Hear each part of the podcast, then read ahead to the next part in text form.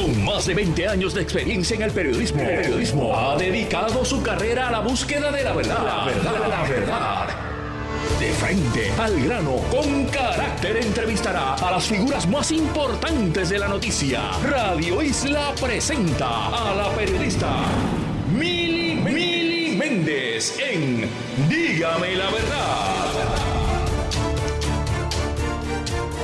Muy buenos días Puerto Rico, bienvenidos a otra edición de Dígame la Verdad por Radio Isla 1320. Les saluda Mili Méndez, gracias por conectar. Ayer precisamente estuve dialogando con el alcalde de San Sebastián. Precisamente aquí en Radio Isla 1320, él ha estado haciendo los anuncios, ¿verdad? Primero de que se iba a desafiliar del Partido No Progresista y que iba a estar ingresando a las filas de Proyecto Dignidad, algo que en efecto hizo eh, para durante el fin de semana. Esta era una condición sumamente importante. En un momento dado había hablado con don César Vázquez y decía es importante que él se afilie a Proyecto Dignidad, algo que el alcalde de San Sebastián, Javier Jiménez, hizo en el fin de semana, se lo confirmó al compañero Julio Rivera Saniel en Pegados en la mañana y estaba pendiente, el, alcalde tenía que resolver unos, eh, eh, unos asuntos, ¿verdad? En torno, porque sigue siendo alcalde de San Sebastián, eh, y en efecto, ayer en entrevista conmigo en, día a día en Telemundo, oficializó que en efecto iba a estar aspirando a la gobernación por proyecto Dignidad. Vamos a escuchar ese momento cuando me lo dijo ayer en día a día. Eh, y decidimos pues eh, eh, aspirar a la candidatura a la gobernación de Puerto Rico. Ya es oficial. Ya es oficial, durante el día de hoy es oficial. Estaba atendiendo diferentes asuntos, yo soy un funcionario electo, alcalde de un municipio, tengo una responsabilidad, pues tú tienes que cuando vas a tomar una decisión hacer un balance de lo que va a pasar cuando tú asumes una nueva responsabilidad y las responsabilidades que ya tú asumiste como, en el caso nuestro, como funcionario electo. Así que ya se enteraron por aquí que oficialmente está aspirando a la gobernación por proyecto Dignidad. Eso es así. Ya usted le comunicó a don César Vázquez que en efecto va para la gobernación porque ya él dijo que en efecto si eso es así, él se va a echar a un lado para entonces darle la oportunidad a usted. Sí, sí, ya lo hablamos. Ya lo hablamos durante el día de hoy, lo hablamos. Y hablaron también de que él podría entonces estar corriendo a la comisaría residente. Pues él tiene varias posibilidades, la comisaría residente o también el Senado, así que será decisión de César. Bueno, será, ¿verdad? La decisión de César y ya tenemos en línea telefónica al doctor César Vázquez, presidente de Proyecto Dignidad, a quien le doy los buenos días. ¿Cómo está, doctor? Saludos, Mili, saludos a ti y a todo tu público. ¿Está bien? ¿Estamos bien? Sí, estoy bien, estoy bien. Sí, sí, sí. Bueno, doctor, ya eh, oficialmente se, se, hizo ayer el anuncio, ¿verdad? Su reacción, ¿qué, qué le parece? Porque en, en cuestión de, de, una semana ha habido un cambio y ya Proyecto Dignidad tiene a, a, una figura que era antes del PNP ya en sus filas. Ah, para nosotros esto es excelente. Eso catapulta a Proyecto Dignidad a ser reconocido en todo Puerto Rico y desinfla algunos de los ataques que nos han enviado, particularmente desde el PNP, de que, nos, de que no somos estadistas, de que somos independentistas, de que somos un partido de un solo tema, etcétera, etcétera, etcétera. Así que, desde mi punto de vista, que Javier quiera correr para la gobernación, añade a la, a la posibilidad real de que nosotros ganemos las próximas elecciones. Y desde ese punto de vista que yo lo estoy mirando. Cuando radique para la gobernación, yo radicaré para otro puesto. Claro, él obviamente ayer eh, fue claro de que va a estar aspirando y obviamente pues él tiene un tiempo porque las erradicaciones comienzan ahora en diciembre eh, y, y, pues terminan a finales de diciembre. Pero ya es un, hecho de que él tiene ese interés y usted había dicho ya en Radio Isla 1320 que se, se haría a un lado para que entonces él pudiese correr. Ahora, usted... Eh, estaba ocultando varias posiciones, comisaría residente, y él ayer me indicó el Senado. Eh, ¿Hacia dónde usted se está inclinando, doctor? Pues probablemente al Senado. O sea que estaremos viendo eh, al doctor César Vázquez en la papeleta del Senado. Probablemente. ¿Qué cosas puedan pasar de aquí a allá? No sabemos. Pero si todo madura como pinta, estaría corriendo para el Senado. Ahora, eh, ¿Qué, ¿Qué, pudiese tal vez frenarlo para que usted no corra para el Senado? Bueno, eh, que Javier se incapacite, que surja un problema particular que él no pueda eh, correr o algo en mi vida personal que yo no pueda correr. O sea, eh, mire, los imprevistos de la vida. Sí, sí, no, los imprevistos, eso, eso, es muy cierto, doctor. Tú sabes del día de hoy, pero no sabes de mañana. Eso es así. Pero hasta ahora su inclinación es entonces aspirar al Senado. Correcto. Okay. Sí, ahora radica a la gobernación, que yo espero que lo haga. Eh, bueno, ya yo creo que le ha sido bastante consistente y hasta ahora ha, demostrado, ¿verdad?, que lo que dice lo, lo, hace. Así que, ¿verdad?, como dice usted, a menos que ocurra un imprevisto. Pero ustedes están ya entonces preparados para unas primarias dentro del proyecto Dignidad, eh, porque también hay otra figura, quien, quien fue comisionada, eh, quien fue candidata a comisionada residente, que en efecto tiene sus aspiraciones para, para la gobernación. Pues eso es algo que ella tiene que decidir. No, no, bueno, ella con Julio, ¿verdad? Estuvo dialogando esta semana, eh, creo que fue ayer, si mi memoria no es falla, y, ella incluso dijo que está, había tenido un diálogo con eh, el alcalde y pues nada, el alcalde obviamente le da la bienvenida y a, una primaria que... ¿Qué le parece entonces? Proyecto Dignidad estaría entonces celebrando primarias en febrero, creo que fue la fecha que ella dijo. Estamos hablando de que las primarias son un derecho de los candidatos. Ya sea ella o sea otra persona que quiera ejercer ese derecho, pues tendremos primaria. Tendremos primaria. Ahora, estamos hablando, ¿verdad?, de Ada Nora Enríquez. Eh, cuando me, refiero, ¿verdad?, hacia ella, es Ada Nora Enríquez, que ha expresado ya que tiene interés en aspirar a la gobernación por proyecto dignidad. Pero ustedes tratarían de, iniciar un diálogo con ella para que nuevamente corra eh, para la candidatura de comisionada residente. No, no hemos tenido ese diálogo porque desde un principio ella eh, descartó esa posibilidad y se, ha reiterado sobre ese sobre esa posición. pero entonces ustedes no van a, a insistir en tratar de convencerle. Pues mira, por lo menos yo no lo voy a hacer si otros en el partido, en aras de la unidad, quieren hacerlo, pues esa es la decisión de cada cual. Pero desde mi punto de vista, no. Ok, perfecto. Eh, doctor, eh, en un momento dado, cuando la comisionada residente Jennifer González, antes de anunciar que iba a estar aspirando eh, a la gobernación, cuando ella empezó ese anuncio que estaba em, embarazada, surgió, ¿verdad? Un comentario suyo, ¿verdad? De que como que evaluara, yo no le escuché, así que trataré de hacer un resumen de lo que más o menos estuve leyendo. Y, ella reaccionó, eh, ¿verdad? Eh, sobre esto. ¿Qué, fue lo que usted quiso decir cuando, ¿verdad? Jennifer González anunció su embarazo y, pues el hecho de correr a, la gobernación. Pues básicamente yo lo que dije es que su embarazo es un embarazo de alto riesgo. Eso lo reiteró doña Miriam Ramírez, que es ginecóloga, obstetra y es mujer y lo que yo dije es que si fuera mi esposa o mi hija, yo le recomendaría que no se involucrara en, ese proyecto tan intenso y que cuidara las tres vidas. Y si esa sigue siendo sigue siendo mi posición, no en ningún momento dije que no podía trabajar o que no podía participar de la política, no, estoy hablando desde mi, desde mi postura personal. Y tiene que ver con que para mí la prioridad fundamental es la vida.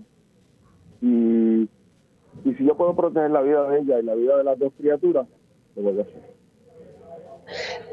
Entonces, por otro lado, eh, también usted había expresado de, de, que ella no era conservadora y que no era republicana, ¿correcto? No. Yo no. dije que no era conservadora y que era republicana de nombre solamente. Ok sobre eso. es la expresión en inglés, rhino. Okay. Republican in name only. Ok. Este, y, y, lo dije porque cuando tú miras las propuestas de ella, ella, eh, para los, los republicanos y para los conservadores, la protección de la vida en el vientre materno, la protección de la vida hasta la muerte natural es un valor fundamental. Ella no lo menciona. No menciona para nada el derecho de los padres a criar a sus hijos. No menciona para nada la negativa a la, a la imposición de la perspectiva eh, de género. ideología de género. Pero peor aún, entra en este intento de distanciarse del gobierno al que ella al que ella ha pertenecido por los últimos siete años. Nunca ha levantado las manos para criticar el contrato de Luma, que desde antes de firmado estaba disponible y se demostraba que era leonino. Ok. Y así, así por el estilo. O sea, eh, de momento descubre que hoy Puerto Rico va por mal camino. Okay. Y entonces uno se pues, pregunta dónde Yo quiero, don César, si me permite, quiero ponerle, esta mañana ya estuvo con el compañero Julio Rivera Saniel en Pegados en la Mañana, precisamente el compañero le preguntó eh, sobre todo esto y, y, este fue, ¿verdad? esta fue la reacción de la comisión residente. Vamos a escucharlo y luego su reacción. E, esas expresiones denotan el desconocimiento, denotan eh, un interés meramente político de su parte y no son expresiones serias. Pero ¿qué tú puedes esperar de alguien como ese señor que piensa que una mujer embarazada no puede trabajar. Eh, ¿Verdad? Este, eh, esas son expresiones de él. Así que cuando tú tienes una mentalidad tan chiquita como esa, eh, el decir que yo no soy republicana, sin embargo, para otra cosa, fui presidente del Partido Republicano, abogado con los republicanos. A mí, la gente en Puerto Rico sabe, no puede ser que para los independentistas yo sea demócrata, sea, la más republicana de todas y para él no sea. Lo que sí te puedo decir es que yo sí estoy buscando personas eh, de traerlas al PNP, personas PNP que, eh, estuvieron en nuestra eh, colectividad y en la pasada elección votaron ¿verdad? con ese partido que yo estoy trayendo nuevamente a la colectividad y de eso lo verán más adelante en los múltiples anuncios de varios de esos líderes que hemos logrado rescatar, como lo hicimos también con Victoria Ciudadana, con el caso de la doctora Sayira Jordán, que había sido ¿verdad? candidata para Victoria Ciudadana y que ahora es parte del PNP también. Doctor César Vázquez, ¿qué, le parece esa reacción de la comisionada residente? Bueno, lo primero es que miente. Miente. Miente porque yo en ningún momento dije que una mujer embarazada no puede trabajar. Realmente ahí ella está utilizando la, la, la carta de la víctima. Yo no dije para nada. Ustedes tienen la grabación. Búsquenla donde yo dije que una mujer embarazada no podía trabajar. Dos, la evidencia está en que los mismos republicanos de la Cámara no la apoyan. Es tan, es tan sencillo como eso. Y, y, ¿sabes qué? el, el Partido Republicano en Puerto Rico es un club social de una minoría que no ha logrado realmente eh, consolidar el apoyo que pueda, mucho o poco que pueda tener el Partido Republicano en Puerto Rico. Pero yo no voy a entrar en esa en ese asunto porque a Proyecto de Unidad ni nos va ni nos viene eh, el que sea republicano o no lo sea. Pero vuelvo y te repito, vuelvo y te repito, ella está distorsionando las, las declaraciones que yo hice, que ustedes las tienen grabadas que ustedes mismos la pueden buscar y la pueden y la pueden corroborar porque en ningún momento yo dije ni que no podía trabajar ni que no podía eh, participar de la política. Así que ahora tras que es republicana light también le falta a la verdad. Y me puede citar y que te busque dónde fue que yo dije que una mujer embarazada no podía trabajar. Así que ella es una republicana light In name only. Y entonces me dijo al principio que miente. Y, miente cuando dice que yo dije que una mujer embarazada no podía trabajar. Y es interesante porque realmente, por un lado dice, yo puedo hacer cualquier otra cosa que pueda hacer cualquier otra mujer no embarazada, pero por otro lado se monta en el embarazo para venderse como víctima. Bueno, vamos a ver, ¿verdad? Eh, cómo sigue, sigue todo esto. Don César, le doy las gracias por, por siempre estar disponible, así que estaremos viéndolo hasta ahora, ¿verdad? Al día de hoy, su intención es entonces correr para el Senado por proyecto Dignidad. Hasta ahora sí. Don César, se cuida mucho. Buen día a todos. Cómo no. Ahí ustedes escucharon al presidente de Proyecto Dignidad, el doctor eh, César Vázquez, con quien pues estuve buscando una reacción sobre el hecho de que el alcalde de San Sebastián va a estar aspirando a la gobernación por Proyecto Dignidad y en este caso hasta el día de hoy la intención, ¿verdad? En este momento la intención del doctor es aspirar al Senado. Su inclinación es esa. Y reaccionó a las expresiones que hiciera esta mañana Jennifer González en Radio Isla 1320. Dice que ella miente y que utiliza la carta de la víctima, que en ningún momento él dijo, ¿verdad?, que una mujer embarazada no podía trabajar. Eh, y sostuvo que es una republicana light. Siendo las 10 y 14, eh, quiero, voy a cambiar, voy a dejar la política a un lado y vamos a tocar un, tema que me parece que es sumamente importante. A mí me había llegado ya información más, ¿verdad? Me había llegado información sobre el hackeo eh, que ocurrió en el, en el departamento de la familia, en los sistemas, que, señores, sigue intermitente, no se ha podido recuperar del todo. voy a ver, si más adelante pudiese hablar de ese tema. Eh, lo he estado tocando eh, bastante en día a día en Telemundo, pero en Acuden hay un programa que se llama el programa de Child Care. Esto es a nivel de Puerto Rico, se le está dando servicio a unos 20 mil niños. Esta información la tengo, ¿verdad? Porque he podido hablar con distintas fuentes de ese programa. Y hay mucha preocupación sobre la plataforma de este programa, que no, que no está operando, como decimos por ahí, como Dios manda. Entonces, ahí hay muchos casos que no se han podido procesar o que no se le ha podido pagar a proveedores. Y este programa de Child Care son servicios de cuidado eh, que se le dan a familias de escasos recursos. ¿Y qué hace? Eh, acuden, acuden, pues le paga a este proveedor para entonces eh, poder ayudar a estas familias de escasos recursos. Me llegó la información, ¿verdad? Y de una persona en particular que está viviendo esta situación de que no ha podido poner a, su niña eh, en el programa eh, de eh, Child Care debido a que la plataforma, no, no la plataforma por el hecho de que hubo un hackeo, sino la plataforma que se levantó para este programa. Y, yo quiero pues que sea ella quien pueda narrarnos qué es lo que ha estado viviendo. Y tengo a Julia Martínez en línea telefónica. Muy buenos días, ¿cómo estás, Julia? Buenos días, Mili. Bien, gracias. Eh, primero, ¿verdad? las gracias por, por, hablar con nosotros y me parece que, es importante ¿verdad? ponerle un poco de rostro a lo que está pasando. Eh, tú has solicitado el, el programa, ¿verdad? Eh, poder tener a, tu bebecita, tengo entendido que tienes dos meses para que ella pueda entrar al cuido y tú regresar entonces a trabajar muy próximamente. Sí, hasta, actualmente ya la nena cumplió sus dos meses, pero antes, ¿verdad? Ya yo estaba gestionando porque tengo un niño de tres años que está ya en el programa y está en el cuido. Este, y solamente lo que yo tenía que hacer era añadir la niña. Las gestiones se estaban haciendo desde antes porque yo en vez de dar a luz a las 40 semanas, di a luz a las 42, que pues la fecha estaba posteada para antes, pero debido a ese retraso, pues entonces me, me toca, ¿verdad?, esta situación de la plataforma. Ya mi caso, este, estaba ya anotado, la nena, la niña estaba anotada con un técnico, ¿verdad? Ya yo soy caso activo, lo único que yo tenía que hacer era añadir la niña, más nada.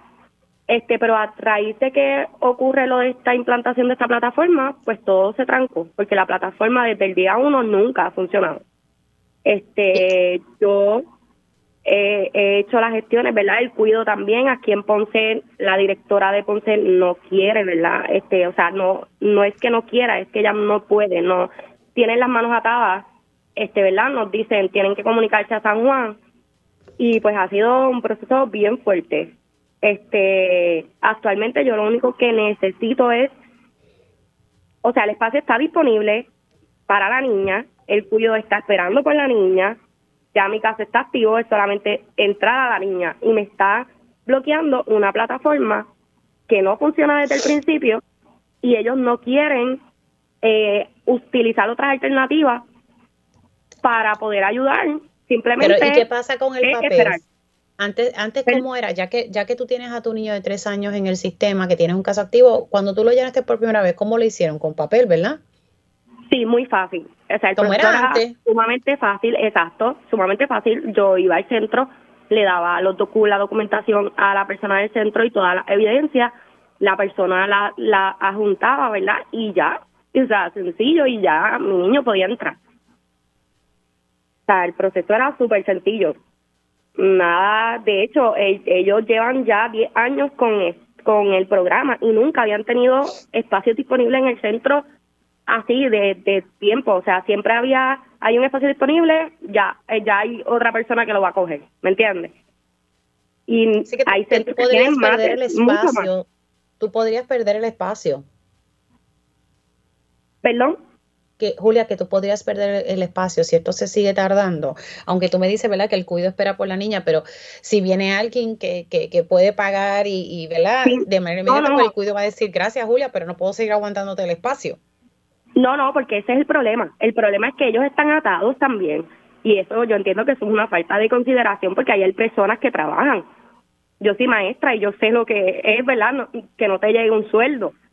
Y, y, y hay personas que trabajan allí y es una falta de, consideración que tengan espacios que solamente se pueden coger por el programa. si yo quiero poner a mi niña privada y que me lo paguen los abuelos o quien sea que me ayude, no puedo, porque tampoco lo, o sea, tampoco lo, lo pueden ceder porque no son espacios que están privados, son espacios que están por el programa y no los pueden mm. ceder a privados ah. tampoco. Ah, o sea, que nos están atando por todos lados. Sí, sí, sí, sí. Eh, y tú me dices que ya tu niño de tres años ha estado en, en, el sistema. Y me dices que has ido a la oficina y no, simplemente no, no te dicen, eh, la plataforma no sirve, pues que se puede el 15, el 15 de septiembre subí, tuve que subir para San Juan, yo soy de Ponce, este, subí para San Juan, me atendieron afuera en el counter principal, este, me atendió una persona que se llama Juan Vasco, él me dio, ¿verdad? Él me atendió muy amablemente, pero realmente, este, o sea, él fue muy amable, no puedo decir lo contrario, pero este, realmente no me resolvió nada. Solamente me dijo, pues apunta a mí, me la ve, ¿verdad? ¿Qué puede pasar? Luego me comunicó el 18 de septiembre con una persona que se llama Gloria Torres. Ella me atendió por teléfono, por llamada telefónica. Al fin el cuadro contestaron, porque esa otra tú llamabas al cuadro y nadie contestaba, sonaba y sonaba y sonaba y nada y luego esa esa señora pues fue la la única que hizo un movimiento en cuestión de de cambiarme la contraseña y todo eso. Cuando ella me dice que entrar a la plataforma, pues la plataforma te dice error al iniciar sesión y eso le dice a todo el mundo. Tan, lo único que te dice la plataforma es error al iniciar sesión. Entonces, este, luego de que ella me atiende el 18 de septiembre, yo al no recibir respuesta, porque sigo enviando emails, no recibo ninguna respuesta, sigo llamando, no recibo respuesta, volví este viernes pasado, que fue el 29 de septiembre, fui, subí con mi nena sola para allá, para San Juan, y no me querían atender. Entonces tuve que decirles, ¿verdad?, que, que, que me iba a quedar allí hasta que no me atendieran, y tuve que literalmente amenazarlos con la prensa porque le, le dije, ¿verdad?, que, que yo no podía entender cómo es posible que en este país se, habría que al gobierno siempre hay que amenazarlo con la prensa para que se mueva. O sea, no, no entiendo por qué tienen esa mentalidad, porque, porque siempre ha sido así. O sea, esto es como algo constante, cada agencia de gobierno siempre es lo mismo. O sea, siempre hay que moverse por el lado de la prensa para nosotros poder, ¿verdad?, tener, tener una respuesta como ciudadanos. Mira, eh, Julia, yo más adelante ya estoy en comunicación con personal de Acuden. Voy a tener al director de Acuden. Vamos a, ¿verdad? a ver que, de qué manera te podemos ayudar, porque la realidad es que ya en el caso tuyo sería, es un caso activo, es agregar a tu niña para que entonces cuando ya tú regreses a trabajar, tu niña pueda estar ya en el cuido y tú reintegrarte ¿verdad? A tus funciones luego de, la maternidad. Así que te agradezco haber entrado con nosotros aquí en, Dígame la Verdad. Eh, ¿verdad? Te voy a mantener al tanto eh, y ya mismito vamos a estar dialogando con el director de Acuden. Gracias por entrar con nosotros, Julia. Gracias a ti. Cómo no. Ya ustedes escucharon el caso de esta mamá. Eh, ella es residente de Ponce, ha tenido que subir en varias ocasiones a San Juan y, pues no han querido ¿verdad? atender su caso. Sabemos que la plataforma tiene su reto, la nueva plataforma del programa Child Care, pero antes se hacía a modo de papel. Así que ya mismito estaremos dialogando con el director de Acuden. Ahí este es el caso de Julia Martínez. Nosotros vamos a hacer una pausa aquí en Dígame la Verdad y al regreso estaremos hablando con el director del Core 3 y más adelante con el director de Acuden. Así que regresamos en breve. Dígame la verdad, las entrevistas más importantes de la noticia se escuchan aquí. Mantente conectado. Radio Isla 1320. 1320. Conéctate a radioisla.tv para ver las reacciones de las entrevistas en vivo. En vivo. Esto es Dígame la verdad con Mili Y ya estamos de regreso aquí en Dígame la Verdad por Radio Isla 1320. Les saluda Mili Méndez y ya hace unos minutitos atrás el doctor César Vázquez, presidente de Proyecto Dignidad, nos adelantaba aquí en Radio Isla 1320 que si todo ¿verdad? Eh, madura como pinta, estará aspirando al Senado de Puerto Rico por Proyecto Dignidad. Esto luego de que el alcalde de San Sebastián, quien se desafilió del Partido No Progresista, quien se afilió ahora al Proyecto Dignidad, anunció precisamente ayer conmigo en Telemundo, en día a día, que eh, oficialmente sí, que va a aspirar a la gobernación por Proyecto Dignidad. Y, pues don César eh, nos dice hoy que estaría aspirando al Senado, ¿verdad? Que, que, que, eh, que, su intención es esa, ¿verdad? Él no sabe qué ocurre en la vida, pero que su intención es entonces aspirar al Senado. Me llamó la atención eh, que sobre el caso de Adanora Enríquez, quien fue, ¿verdad? Eh, quien fue candidata a la comisaría residente por Proyecto de Dignidad, ella ha dicho que quiere aspirar a la gobernación por Proyecto de Dignidad. Así que estaremos viendo una, unas primarias en Proyecto Dignidad, yo le enfatizaba al, doctor si han tenido un diálogo con ella para poder convencerla, que si van a insistir, me dice, yo no lo voy a hacer.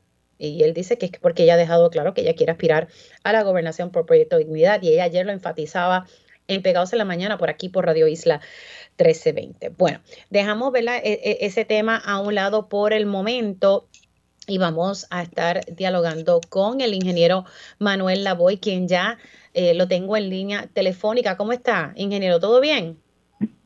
Muy bien, buenos días, Miri. Todo bien. ¿Está bien? ¿Está bien? Muy bien. Sí, estoy muy bien. Noto que todo en pita, no sé, es que no lo escucho o que, o que le hace falta como una tacita de café. Ya tres. ¿Me escucha ahora? ya, diantre, me ganó. me ganó, sí. porque yo me tomo una tacita y una y media que me compartió una compañera aquí. Bueno, vamos a hablar un poco eh, eh, sobre anuncios que ha estado realizando el, el Core 3 eh, y entonces hay anuncios sobre más proyectos o por lo menos tratando de facilitarle la cosa a los municipios con, con sus proyectos luego del huracán Fiona. Eso es correcto. Primero quisiera resaltar la importancia de lo que el presidente Biden firmó el sábado pasado, luego que se llegó a un consenso en el Congreso para poder continuar las operaciones del gobierno federal y que a su vez también se autorizó el aportar más dinero al Fondo de Manejo de Desastres de los Estados Unidos.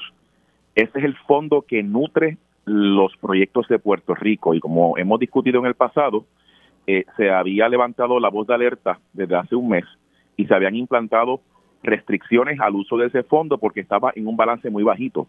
De hecho, ya no estaba afectando en el caso de Puerto Rico porque todas estas obligaciones nuevas para Fiona, todavía hay obligaciones nuevas ocurriendo bajo María y bajo terremotos, se pusieron en pausa. Y ciertamente provocó hasta cierto punto eh, discusiones que yo tuve que tener la semana pasada en, en Washington, D.C., tanto con FEMA como eh, ciertos congresistas y senadores para levantar y llevar el mensaje de que esto no se trata solamente de, Puerto Rico, se trata de, de Florida, de California, de Hawái y todos los demás lugares donde están activamente manejando desastres.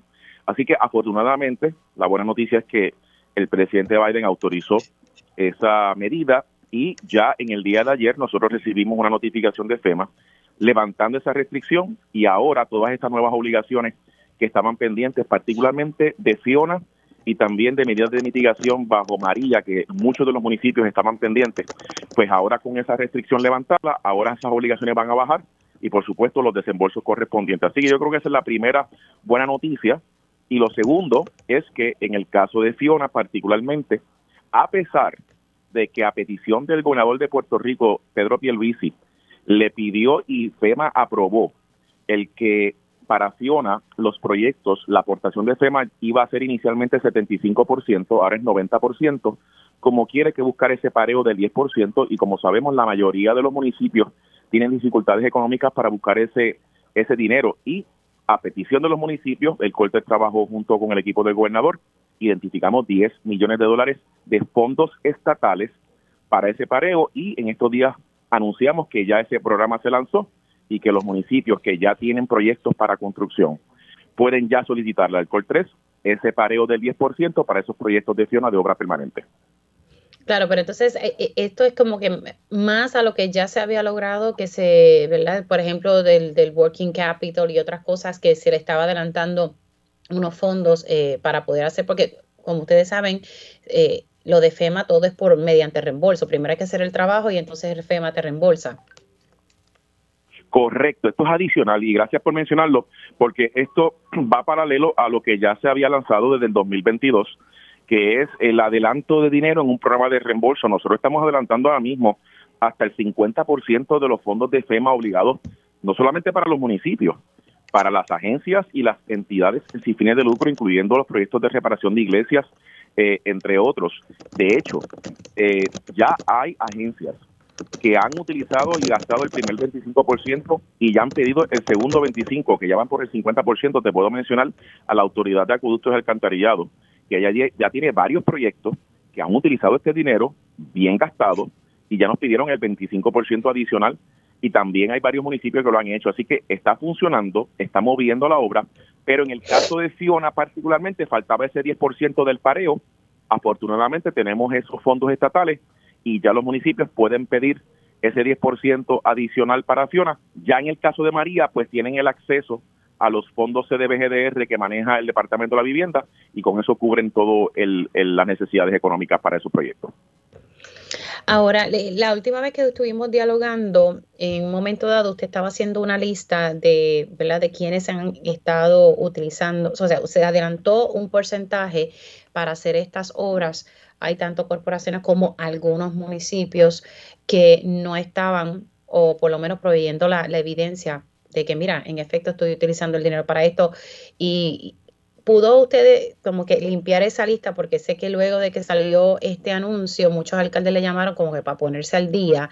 Eh, finalmente ya esa lista está de quienes todavía no, no están cumpliendo y que ¿verdad? Si se le debió un dinero, lo tienen que devolver hasta tanto puedan demostrar que en efecto tienen eh, un proyecto que va a correr y que ese dinero se va a utilizar bien. En efecto, lo que acabas de decir, el, luego de que salió la noticia, y de nuevo yo enfatizando en que podemos hacer ambas cosas, podemos seguir agilizando y adelantando la reconstrucción y a la vez tenemos que ser responsables con el cumplimiento de los requisitos federales. Yo creo que ambas cosas se pueden lograr y lo estamos haciendo. Precisamente recibimos eh, llamadas y hemos tenido muchísimas reuniones con agencias, municipios y entidades sin de lucro eh, y esas reuniones han tenido eh, buenos resultados. Por eso, como ha sido un proceso dinámico y estamos revisando esa información para FEMA, de hecho ya yo tengo una reunión pautada con FEMA eh, a partir de la semana que viene y uno de los temas que vamos a discutir es precisamente este. Pues estamos haciendo esa revisión. Yo creo que ha sido algo positivo porque ha permitido tener esas discusiones, esas reuniones y ahora estamos en ese proceso de hacer esas reconciliaciones y yo creo que eh, el resultado va a ir en la línea de lo que queremos. Es que se aproveche este programa, que ha sido un programa bien significativo para adelantar la reconstrucción y mover los desembolsos, y a la misma vez ayudar y darle la asistencia a cada agencia, a cada municipio, para que demostremos al gobierno federal que estamos cumpliendo y proteger este programa que tanto ha sido eh, positivo para adelantar la reconstrucción. Así que estamos en ese proceso de la revisión, pero no, precisamente porque es algo dinámico. Eh, ¿Perdón? ¿Tiene la, lista ya de manera eh, final o todavía eso no lo, no lo tiene? Lo que pasa es que eh, tan temprano como o tan reciente como ayer hemos tenido reuniones con distintos eh, municipios y agencias, así que es algo bastante dinámico. la meta es, ya la semana que viene, como te mencioné, tengo ya unas reuniones pautadas con el liderato de FEMA, de Headquarters, de Región 2, que es Nueva York, y obviamente del equipo de Puerto Rico. Vamos a ir sobre eso y de ahí entonces seguiremos tomando distintas determinaciones. Pero yo creo que ha sido bien positivo la reacción. Eh, de nuevo, nos pone en una posición bien buena de fortaleza, de ventaja para demostrar al gobierno federal que estamos cumpliendo y seguimos adelantando dinero, que es lo que necesitamos para poder empujar los proyectos. Perfecto. Ingeniero, se me cuida mucho y hablamos próximamente. Claro que sí, gracias, buen día. Cómo no. Ahí ustedes escucharon al director del Core 3, al ingeniero Manuel Lavoy. Se me ha acabado el tiempo. Voy a tener que pautar porque quiero hablarte unas cosas de, energía eléctrica. Hacemos una pausa aquí en, Dígame la Verdad y al regreso estaremos hablando con el director de Acuden. Regresamos en breve. Dígame la verdad. Las entrevistas más importantes de la noticia se escuchan aquí. Mantente conectado. Radio Isla 1320. 1320. Conéctate a radioisla.tv para ver las reacciones de las entrevistas en vivo. En vivo. Esto es Dígame la verdad con Mili Y ya estamos de regreso aquí en Dígame la verdad por Radio Isla 1320. Les saluda Mili Méndez. Gracias por conectar.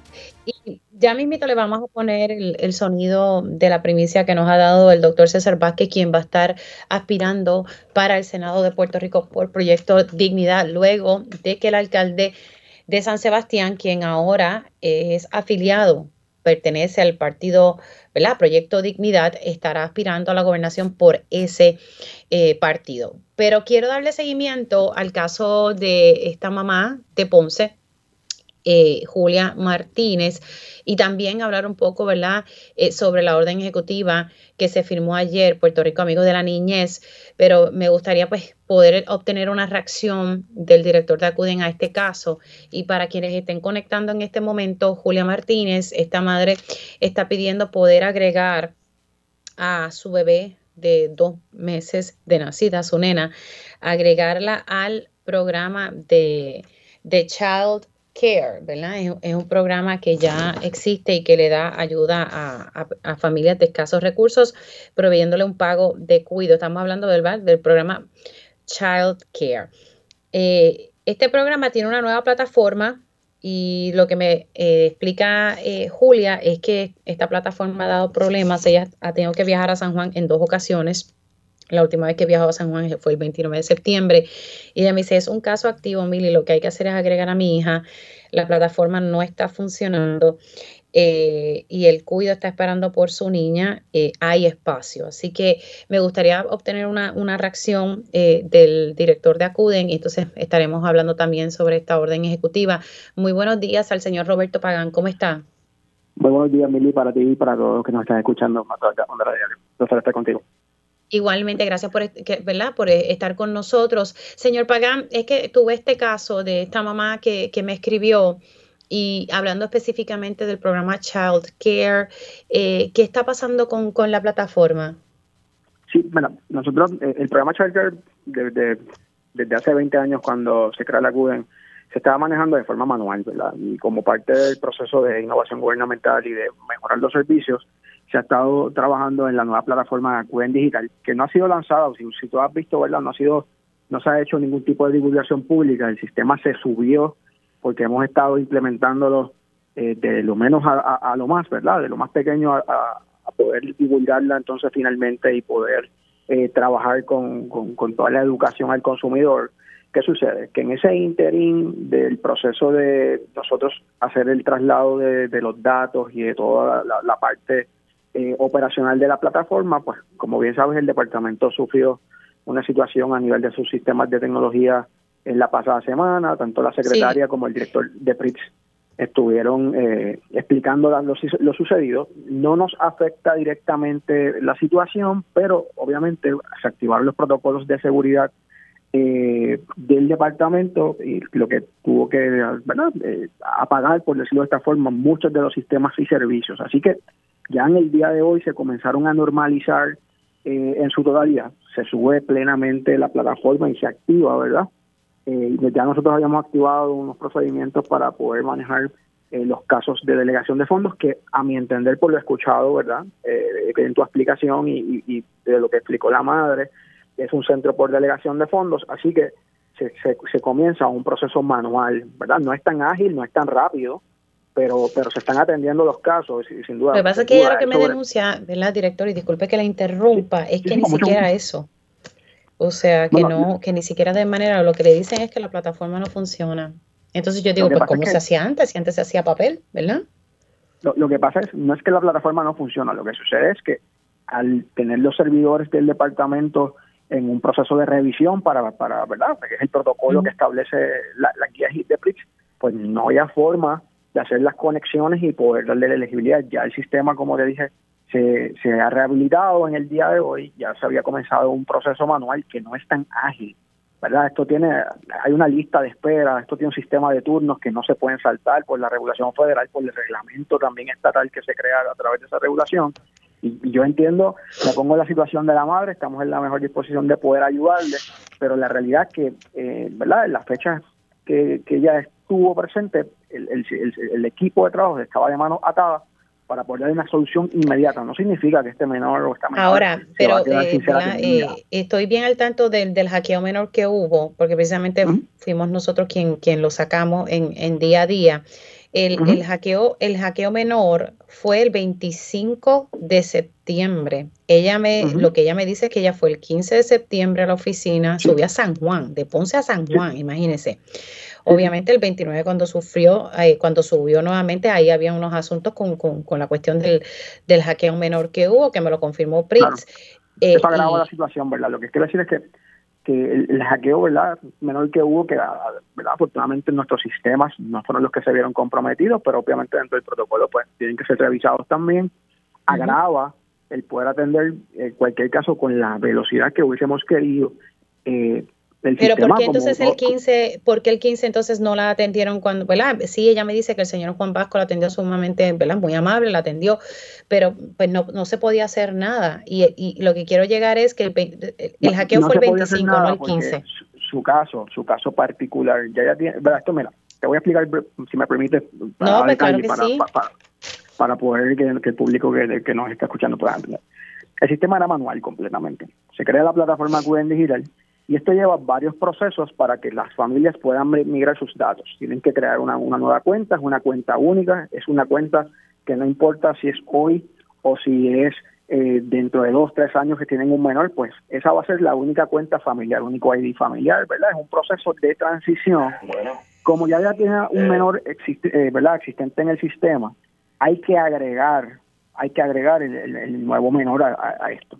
Posiblemente en su caso, el sistema generó lo que se llama una incidencia. Una incidencia es que algo bloquea, ¿verdad?, a nivel de programación, su caso particular. Eh, las incidencias las manejamos con, con el equipo técnico del proveedor de servicios profesionales que nos está ayudando con esto. Así que es un caso que sale de las manos de nuestro equipo de trabajo y pasa al equipo de programación para atenderlo, porque estos son casos leaks, estos son situaciones leaks que pueden entonces eh, ayudarnos a mejorar nuestro sistema. Por eso es, el, ¿verdad? E, e, ese delay de esos días. No significa que la, familia se va a quedar sin ser servida, no significa que el menor no va a ser servido. El caso, el equipo de programación lo resuelve, le notifica a nuestro personal y nuestro personal entonces hace la función que tenga que hacer para lo que nosotros llamamos, ¿verdad? En lenguaje sencillo, sentar al menor eh, en el servicio. Debo decir que hoy, hoy día hay sobre 13.000 menores que están siendo servidos a través de Charter, eh, ¿verdad? Y hemos estado haciendo una inversión sustancial para mejorar todos estos sistemas. Es un sistema nuevo. Yo sé que como todo sistema nuevo, pues requiere educación, requiere unos procesos, ¿verdad? Temperarnos, eh, educación de nuestro equipo de trabajo también. Son humanos y ya llevaban haciendo un proceso manual por muchos años y estamos cambiando la forma de hacer las cosas. Eh, pero ya en las próximas semanas esto se va a normalizar, vamos a poder entonces divulgar en todos los medios la plataforma, vamos a poder educar eh, más fuertemente a, nuestras familias y consumidores de este servicio eh, y precisamente por eso es que no se había estado haciendo. Así que, porque hemos estado, ¿verdad?, haciendo todas las pruebas dentro del sistema eh, y con mucho gusto eh, me pasa la información una vez hagamos la entrevista de, la familia. para yo personalmente, señor Pagan, le pasé la información a, su oficial de prensa. Ya yo le di incluso el número de teléfono de Julia Martínez, quien me autorizó, ¿verdad?, a darle el número de teléfono a ustedes para que entonces puedan ayudarla, porque de eso depende que ella pueda regresar a trabajar, ¿verdad? Ya que su hija esté en un cuido para poder regresar a trabajar. Y, eh, personalmente me, comprometo, ¿verdad?, que atendamos el caso y cualquier otro caso que, se pueda atender, eh, que le llegue al foro y con mucho gusto me comunico pues para también, eh, ¿verdad?, eh, comunicarle que fue atendido. Perfecto, muchas gracias. Por otro lado, ayer se firmó, vamos a explicar a las personas qué, qué, representa esto, qué significa el hecho que se haya firmado una orden ejecutiva Puerto Rico Amigos de la Niñez. Pues mira, es así, el señor gobernador firmó la orden ejecutiva 2023-28 eh, que declara Puerto Rico Amigo de la Niñez. Esto tiene dos propósitos principales. Número uno, lanzar una iniciativa eh, gubernamental para alinear todos los esfuerzos de niñez temprana en Puerto Rico. Es decir, poder lograr un alineamiento con el sector privado, con las organizaciones sin fines de lucro y las agencias de gobierno para trabajar con un fin común que es la niñez temprana. Precisamente porque eh, las sociedades que invierten en, en su niñez temprana está comprobado que logran pasos significativos en su desarrollo y, las oportunidades de cara al futuro. Así que el gobernador firma esta orden y lo que vamos a estar haciendo es, vamos a comenzar a hacer un proceso de divulgación, un proceso de orientación y recursos a, las empresas, a las organizaciones, ¿verdad? A nivel de educación, de datos generales que son sumamente importantes que se conozcan, como por ejemplo los derechos de la niñez, ¿verdad? Existe una ley, existe una carta de derechos de la niñez, de cómo mejorar los entornos físicos y las plantas físicas de las facilidades eh, para que puedan ser aptas para cuando una familia vaya a recibir servicios, vaya de compras, pues pueda tener también, eh, pues se, pueda pensar también en nuestra niñez, de cómo las organizaciones eh, y las agencias de gobierno pueden tener presente a los niños y niñas puertorriqueños a la hora de tomar decisiones de política pública, a la hora de tomar decisiones de políticas empresariales, de cómo podemos mejorar eh, y, educar a nuestro personal, al personal de las empresas y las organizaciones sobre, las leyes que, que, verdad que facilitan la vida y las políticas que facilitan la vida a los padres y madres, ¿verdad? Para el desarrollo de la familia. Y en adición a eso, eh, nos alineamos, ¿verdad? Con lo que son los servicios de cuidado, con lo que son los servicios de Head Start y el Head Start en Puerto Rico, de cómo eh, cada entidad que se especializa en temas de niñez temprana desarrolla cierto peritaje en temas específicos y cómo podemos evitar el redundar esfuerzos y entonces lograr trabajar eh, en conjunto. Esto no viene en el vacío, precisamente porque la orden ejecutiva también crea el nuevo sistema de gobernanza de los servicios a niñez temprana. Cuando hablamos de gobernanza, hablamos de un sistema mixto, hablamos de que se crea un, eh, consejo eh, donde el sector privado, el sector empresarial, el sector de la banca, el sector gubernamental, el sector de las organizaciones sin fin de lucro pertenecen a. Esto se da porque la ley 93 creó esto en el 2008. Desde el 2008 no había estado en vigor, así que lo estamos reactivando y este, este sistema de gobernanza va entonces a ejecutar este plan de trabajo de Puerto Rico Amigo de la Niñez, que tampoco se da en el vacío, se crea a través de un fondo federal que, que, que administra la CUREN, que se llama el Preschool Development Grant Per to Five, que lo que hace es desarrolló en un, plan de trabajo para la niñez temprana en Puerto Rico a raíz y eso, eh, disculpe, ya tengo que, eh, señor Roberto Pagan, tengo que tener la pausa, pero me queda esta duda. Eh, esto del 2008 que usted me dice que lo están reactivando ahora, eso lleva una asignación de fondos, ¿correcto? Sí, la Junta de Control Fiscal nos asignó 150 mil dólares para poder activar la oficina del Consejo de Multisectorial de la Niñez y a raíz de él, pues es que se va a estar ejecutando todo este esfuerzo y todos estos trabajos del Consejo Multisectorial. Ok, o sea que son 150 mil dólares. Entonces escuché, si memoria no me falla, que también hay fondos federales disponibles. Es correcto. Con este, con este Consejo Multisectorial se pone también a Puerto Rico en posición de recibir otro tipo de fondos federales. ¿Por qué? Porque según la regulación federal se requería de un sistema de gobernanza complejo y este, este sistema de gobernanza se reactiva, lo cual le da más solidez al sistema y entonces nos pone en posición de recibir otros fondos federales también. Perfecto. Gracias por, por entrar con, con, con nosotros aquí en Digamos la Verdad. Se cuida mucho. Igualmente, estamos a su orden, cuídese. Cómo no. El señor Roberto Pagán, director de Acuden, hablando, primero hablamos del caso de Julia Martínez, la mamá que está reclamando que por favor se atienda su caso eh, en, en, el programa de Child Care, que es un programa que le da ayuda a familias de escasos recursos eh, para el pago del cuido de sus hijos. Entonces también estábamos hablando sobre la orden ejecutiva que firmó ayer el gobernador, que básicamente es Puerto Rico Amigos de la Niñez. Me llama la atención que me sostiene el, señor Pagán, que esto es algo que estaba desde el 2008 y ellos, ¿verdad?, están reactivándolo y que la Junta de Control Fiscal le autorizó 150 mil dólares para entonces activar este consejo, eh, este consejo que hay que, crearse.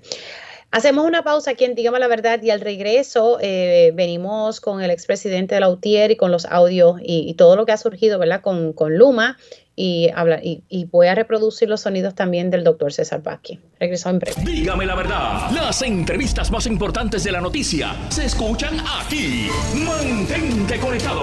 Radio Isla 1320. 1320. Conéctate a radioisla.tv para ver las reacciones de las entrevistas en vivo. En vivo. Esto es Dígame la verdad con Mili y ya estamos de regreso aquí en Dígame la Verdad por Radio Isla 1320. Les saluda Mili Méndez. Gracias por conectar oficialmente. Estamos ya en la segunda hora de este programa. Si usted se perdió algún detalle de la primera hora de Dígame la Verdad, siempre les recuerdo que se hace disponible la versión podcast de este programa en horas de la tarde. Usted puede entrar a radioisla.tv, busca la pestañita que dice podcast ve mi ahí, ahí va a ver mi programa, Pegados en la Mañana, sobre la mesa, todos los programas de Radio Isla 1320 disponibles para ustedes. Lo pueden escuchar cuando así deseen. Eh, así que también está eh, la, oportunidad de escuchar y ver el Facebook Live que se hace disponible luego de que se acabe el programa y también eh, en las plataformas de podcast favoritas que usted utilice, siempre se hace disponible el programa. Bueno, son las 11 en punto, ya mismo voy con mi panel de mujeres, pero quiero, vamos a arrancar, primero vamos a poner el sonido del señor eh, Juan Saca, el CEO de Luma Energy, que ya lleva 90 eh, días frente a, Luma Energy y ayer estuvo dialogando conmigo en día a día en Telemundo. Me llamó la atención que ellos tienen en agenda un plan, pero no es un plan de meses, sino un plan de años. Estamos hablando que él me explicaba que se iban a tardar en, reducir, voy a buscar aquí repito mis notas, los apagones, ¿verdad? Las interrupciones en un 50% en 24 meses. 24 meses no es, otra cosa que eh, dos años. Pero vamos a escuchar qué, fue lo, que él dijo. Tenemos una meta de reducir las, las interrupciones de servicio en 50% en los siguientes 24 meses. Se 50, ha logrado 50% en 24 meses, esa es la meta. Esa es la meta y en 5 años en un 75%. Y te preguntarás, ¿por qué tanto tiempo? Sí, literalmente. Ya, pues la cruda realidad es que hay mucho trabajo que hacer. Eh, un ejemplo es la vegetación, que es más del 50% de las interrupciones. Va a tomar tres años despejar 16 mil millas de vegetación. Y cuando digo despejar, quiere decir despejar, no es podar. Claro, estamos hablando de 16 mil. 16 mil millas. 16 mil millas es como ir alrededor del mundo tres cuartas partes. Se habla siempre, y no sé si esta, esta cifra es la correcta, de sobre 30 mil millas que tiene el sistema de distribución y transmisión. Eh, estamos hablando entonces aquí en tres años, 16 eh, mil millas. 16 mil millas eh, que incluye transmisión y distribución. ¿No le parece poco en comparación Con, el total de las millas que se tiene? Estamos hablando de 16 mil en tres años. Sí, correcto. O sea que para poder cumplir con y despejar, ¿verdad? No es podar, como usted acaba de decir, despejar las líneas va a tomar entonces un poquito más de tres años, la totalidad. Sin duda, 100%. Ya hemos despejado 3.300 millas, que es el equivalente a 33 Puerto Ricos, digamos. Bueno, se han despejado, para utilizar ¿verdad? el mismo término, 3.300 millas y, y, la información ¿verdad? que siempre se me provee que son más de 30.000 millas. Eh, estamos hablando del 50% en 24 meses, o sea, esos son dos años, 75% si escuché bien en cinco años, o sea, y 16.000 millas en tres años. Tengo eh, en línea telefónica a Ángel Figueroa Jaramillo, expresidente de, de la UTIER. Jaramillo, muy, muy buenos días, ¿cómo estás? Buenos días, Mili. Saludos a ti y saludos a todos los radioescuchas. Bueno, ¿qué, ¿qué, te parece esa explicación? ¿verdad? A mí me llamó la atención y yo, ¿verdad? De, de una manera le decía, pero 16 mil millas en tres años, ¿esto le parece adecuado? Porque es que, ay madre, Mira, Mili, bien interesante. Si hacemos un poco desde que llegó Luma, todos los años van estimando el tiempo que le toma alegadamente a ellos atender la responsabilidad que asumieron y que no estaban preparados para ella. Eh, búscate todas las declaraciones desde eh, anteriormente de, otros funcionarios de Luma. Han estado cada vez echando ese término para adelante. Hoy te dicen cinco años, pero también te dijeron cinco años hace dos años. Y todo sigue tratando de controlar el, la molestia genuina que tiene el pueblo de Puerto Rico ante la alternativa fracasada, como te he dicho en múltiples ocasiones, para atender el sistema eléctrico. No podemos pasar por alto que Luma tiene a su ante sí 14 mil millones de dólares y le acaban de dar otra cantidad más de, millones de dólares para la poda. Estamos ¿Cuánto le dieron para la poda? Si no me equivoco, no tengo el número, pero recientemente FEMA le asignó un, una cantidad adicional a los 14 mil millones solamente para la poda. Entonces, estamos viendo un, nadie se ha sentado a evaluar el gasto de Luma todos los años. En el reglón de poda solamente Luma termina en déficit. De igual forma, el negociado que ha sido cómplice de este proceso para tirarle la toalla a Luma ha permitido después que le dice no hagas esto, pam, pam, te voy a multar, transferir de otras partidas para tapar el déficit. No podemos pasar por alto, Mili, que el contrato dice, por eso es que tapan los déficits. El contrato dice que si en tres años consecutivos tú tienes déficit, el contrato se puede cancelar sin ninguna penalidad. entonces, tampoco se habla que de los 700 millones que la autoridad recuperó de FEMA, 400 millones serán transferidos a Luma desde enero de este año a agosto solamente. Traigo toda esta cifra para que el país vea cuánto nos está costando esta alternativa fracasada. Quiero ponerte otro audio de esa entrevista. Eh, ir aquí, eh, vamos a poner el siguiente eh, audio del señor Saca. solamente Luma haciendo los planes de trabajo. Nosotros vamos a FEMA y con FEMA y su eh, personal técnico, entre ambos llegamos a un acuerdo de exactamente qué es lo que se va a hacer. Claro, dependen de esos fondos de FEMA y FEMA tiene que dar esa autorización, señor Saca. Tienen que dar no solamente la autorización, sino que ellos revisan en detalle qué es lo que vamos a hacer. O sea que si esos fondos federales no estuviesen, yo no sé cómo estaría entonces el sistema eléctrico en este momento. Eh, perdón la expresión, pero estaríamos fritos. O sea, en realidad acá el tema de la vegetación es serio y lo vamos a, resolver. Este proyecto, que es de tres años, es un proyecto eh, de despejar. No es el tema de mantenimiento. El mantenimiento es aparte. Saca, pero hay Ok, estaríamos fritos. O sea, él reconoce que si esos fondos federales no estarían aquí, estaríamos fritos. Jaramillo. No, la Mili, la razón real y principal de Luma estar aquí sin saber en qué responsabilidad asumió son los fondos federales. A Luma no le importa realmente el país. Él te lo acaba de decir ahí.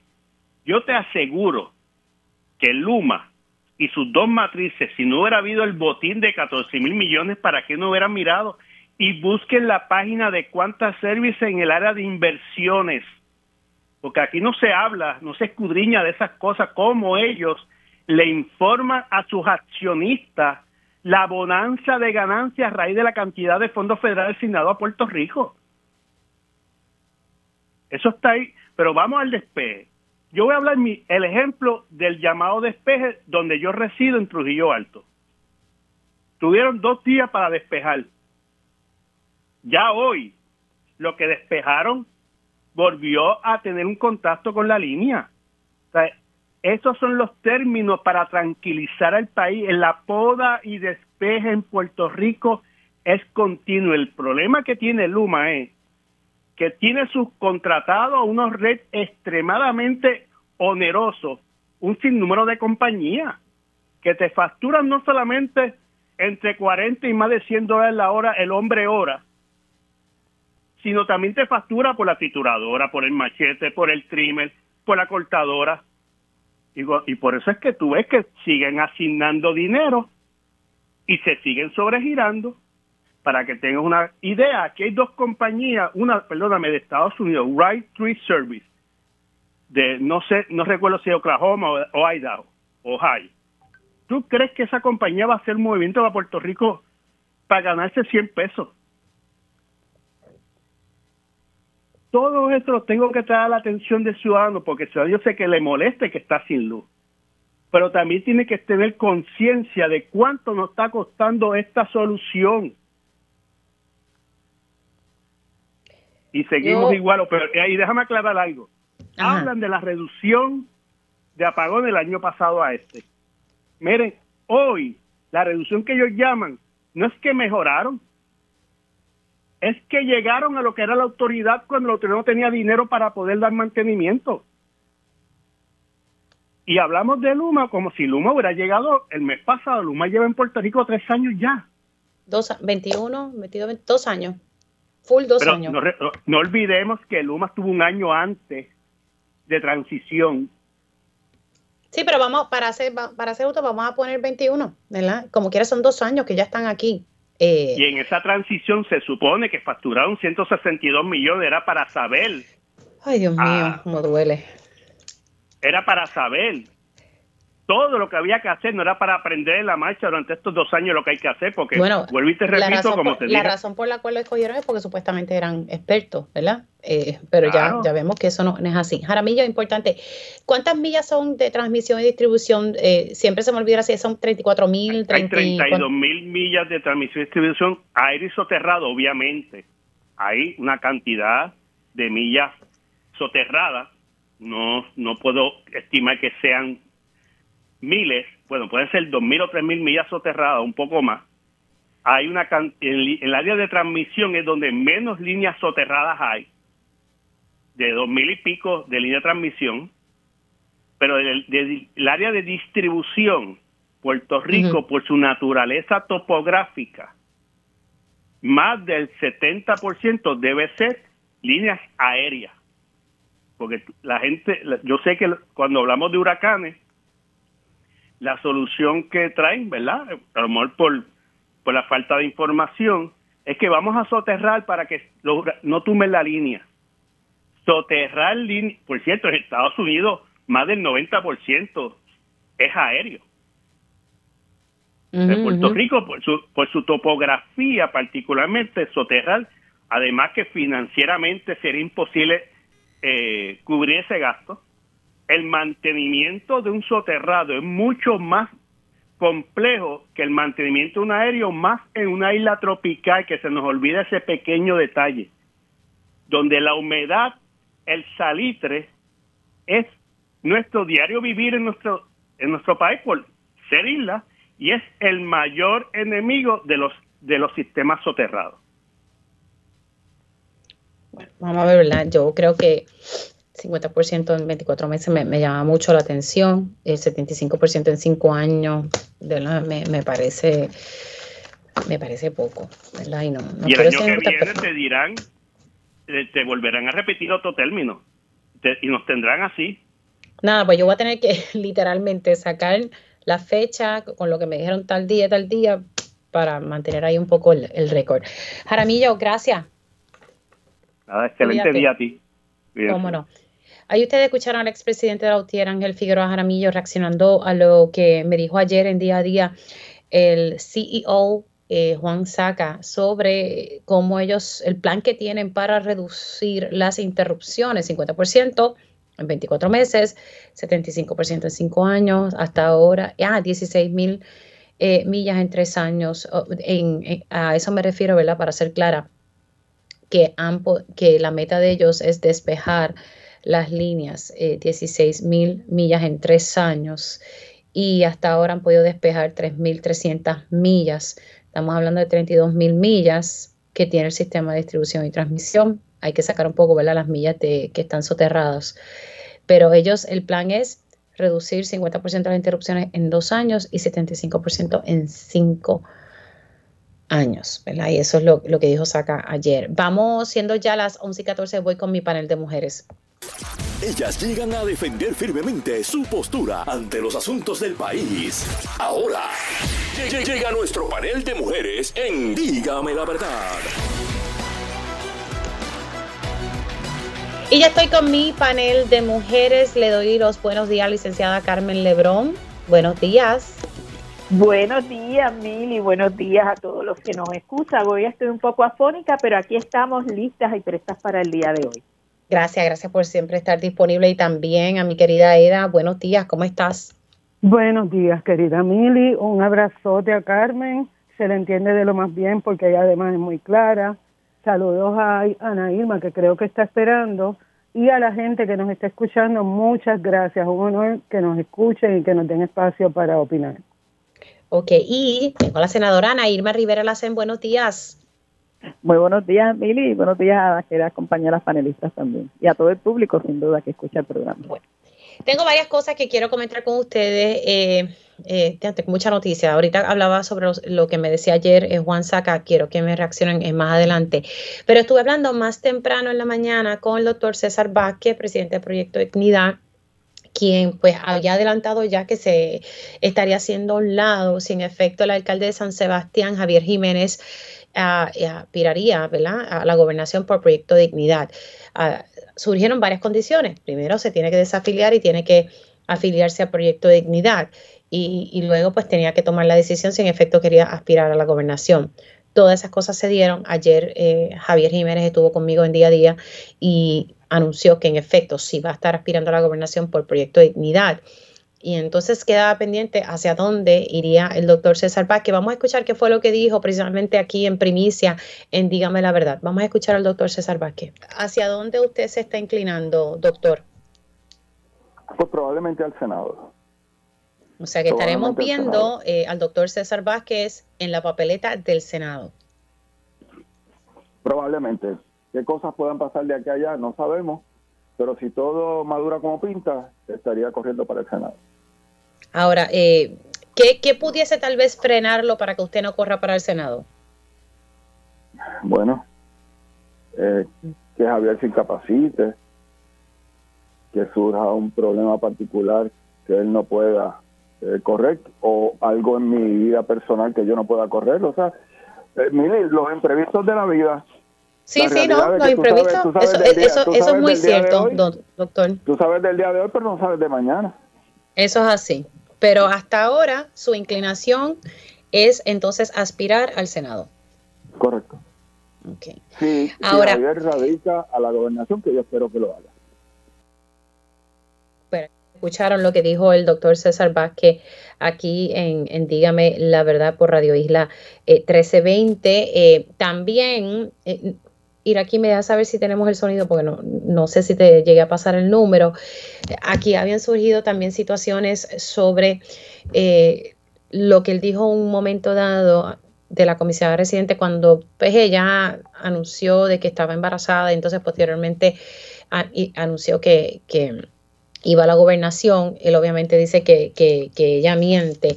Eh, vamos a ver si, si podemos eh, tener, pasar ese audio. Eh, ir aquí, déjame, lo tienes, perfecto. Vamos a escuchar qué fue lo que dijo en respuesta a lo que dijo, para ponerlo en contexto, Jennifer González hoy reacciona a, a, esto cuando se dice que, que ella no es republicana, ¿verdad? Que no es una republicana real. Y esto fue, ¿verdad? Lo que, lo que dijo el doctor César Vázquez. En ningún momento yo dije ni que no podía trabajar, ni que no podía eh, participar de la política. Así que ahora tras que es republicana light, también le falta la verdad. Y me puede citar y que te busque dónde fue que yo dije que una mujer embarazada no podía trabajar. Así que ella es una republicana light. In name only. Y entonces me dijo al principio que miente. Y, miente cuando dice que yo dije que una mujer embarazada no podía trabajar. Y es interesante porque realmente, por un lado dice, yo puedo hacer cualquier otra cosa que pueda hacer cualquier otra mujer no embarazada, pero por otro lado se monta en el embarazo para venderse como víctima. Y algo que también agregó el doctor César Vázquez, ah, rápido que yo le puse el sonido, él dijo, miente, utiliza la carta de la víctima. Agrego eso porque lo, tengo aquí en, mis anotaciones. Eh, comienzo con, contigo, eh, Carmen. Voy a empezar por lo último. Eh, no sé lo que piensen las compañeras, pero yo escuchar a un doctor que dice que una mujer embarazada, cuando se vende como mujer embarazada, se vende, se vende como víctima, eh, a mí me parece atroz y tengo que, decirlo con, con, respeto, a la misma vez me da gracia. ¿Cuántas mujeres embarazadas no trabajamos eh, a veces hasta más horas de las que se nos pide eh, por los responsables, porque somos profesionales? lo, lo, has hecho tú, yo creo que la inmensa mayoría de las mujeres lo hemos hecho y eso no nos hace víctimas, nos hace una mujer comprometida, responsable y que a la misma vez queremos también cumplir con nuestro rol como, como madre, que hemos escogido ese rol, ¿verdad? Siempre es una decisión y que a, la misma vez queremos ser profesionales. Eh, tratar de traer la palabra víctima a ese escenario a mí me parece atroz.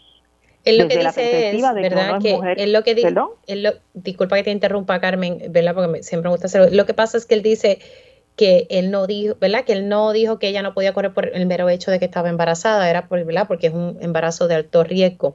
Entonces, por eso es que él me dice rápido, deja ver si yo puedo conseguir, ¿verdad? Rápido que él me dice, miente. Eh, entonces ahí es que él dice, mira, utiliza la carta de la víctima, ¿verdad? En ese, en ese contexto, ¿verdad? Es que él lo dice y, pues él, a él lo que le molestó es que como que estaba mintiendo porque él no, no dijo eso de que ella no podía esperar por el mero hecho de que estaba embarazada, ¿verdad? Sí, pues, Lo entiendo, pero, pero aún así eh, me parece que traerlo como que ella se está vendiendo como víctima eh, por el hecho de que tiene un embarazo de alto riesgo, no, no, por lo menos a mí no me cuadra. Y ese es mi pensar. Pienso que las mujeres podemos hacer mucho más y aún estando embarazadas no tenemos grandes limitaciones para poder eh, llevar a cabo nuestras funciones, las que hayamos escogido. En cuanto a lo que estamos viendo, estamos viendo los movimientos naturales de un partido que está buscando posicionarse, que está buscando tener eh, distintos integrantes en su partido que le promuevan eh, mayor simpatía en el pueblo y, buscar más votos. De hecho, eso es lo que buscan los partidos, lograr más votos. Estos movimientos internos, cuando eh, ahora el alcalde eh, Javier Jiménez eh, se afilia al partido Proyecto Dignidad, pues ciertamente lo que lo que estamos viendo es cómo se van moviendo las fichas para lograr añadir votos en las elecciones finalmente y poder posicionarse. Así que me parece que son movimientos más o menos normales. Vamos a seguir viendo ataques de lado y lado, buscando quién se posiciona en dónde. Eh, más que, que, por lo menos yo quisiera ver más eh, propuestas interesantes que lleven mayores eh, servicios y mayores beneficios al pueblo y que posicione a Puerto Rico en términos económicos en el lugar que merece y no un estancamiento. Eso es lo que yo pienso. Tengo que hacer una pausa, regreso, eh, eh, ¿verdad? Comienzo, comienzo, con el turno de Eda López y la senadora Ana Irma Rivera Lacén, que forman parte de mi panel de mujeres. Hacemos una pausa, regresamos en breve. Dígame la verdad, las entrevistas más importantes de la noticia están aquí. Mantente conectado y recuerda sintonizar al mediodía, tiempo igual, en Radio Isla 1320 y Radio Isla.tv.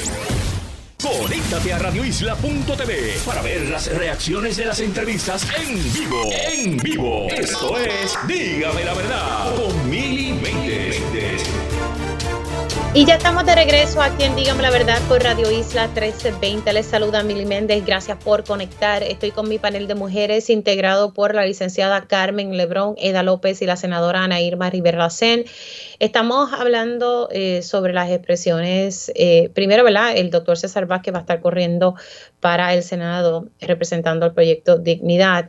Esas son sus intenciones y lo ha dicho aquí en Dígame la Verdad. Y también reaccionó a expresiones de Jennifer González, eh, ¿verdad? donde pues él cuestiona eh, que realmente ya no es conservadora y, eh, y pues que no es republicana, ¿verdad? Eso es lo que él entiende. Ella se expresó esta mañana en Pegaos y él pues hoy reaccionó en torno a eso, un resumen Él dice, ¿verdad?, que ella es una republicana like y que también le falta la verdad, porque él sostiene de que él no dijo de que ella no podía aspirar por el mero hecho de estar embarazada, sino por el embarazo que él entiende que es uno, ¿verdad?, de, de, alto riesgo. Así que él enfatizó eso mucho, miente y utiliza la carta de la víctima. Eh, voy con Eda López y paso entonces rapidito con Ana Irma. Mira, Mili, este, hay un par de cosas que a mí me tienen como, yo, yo pienso que a veces estas personas que hablan al pueblo no recuerdan, ¿verdad?, lo, lo que dijeron. Entonces, en el caso de, de don César Vázquez, eh, la postura de él cuando lo entrevistaron de Radio Isla fue que él eh, recomendaba, ¿verdad? Él estaba alegadamente preocupado por la edad que tiene la, la la comisionada y que si él si ella fuera su hija o su esposa él le recomendaría que no eh, no no fuera verdad no no aspirara para que pudiera cuidar su su embarazo. Entonces literalmente lo que dice es que él le recomendaría no aspirar a la gobernación debido a que está embarazada de gemelos. Entonces pues ya Carmen explicó y contextualizó eh, lo que quiere decir eso. Pero a mí me gustaría explorar en términos de movimiento político, o sea, las tareas políticas eh, que tienen que ver con las elecciones y Proyecto Dignidad. Y hace varios días, a mí me parece, particularmente desde que salió Javier Jiménez anunciando que se iba a afiliar al, al Partido Dignidad, eh, me parece que es bien evidente la facilidad con que oscilan eh, personas entre el PNP, el PPD y Proyecto Dignidad.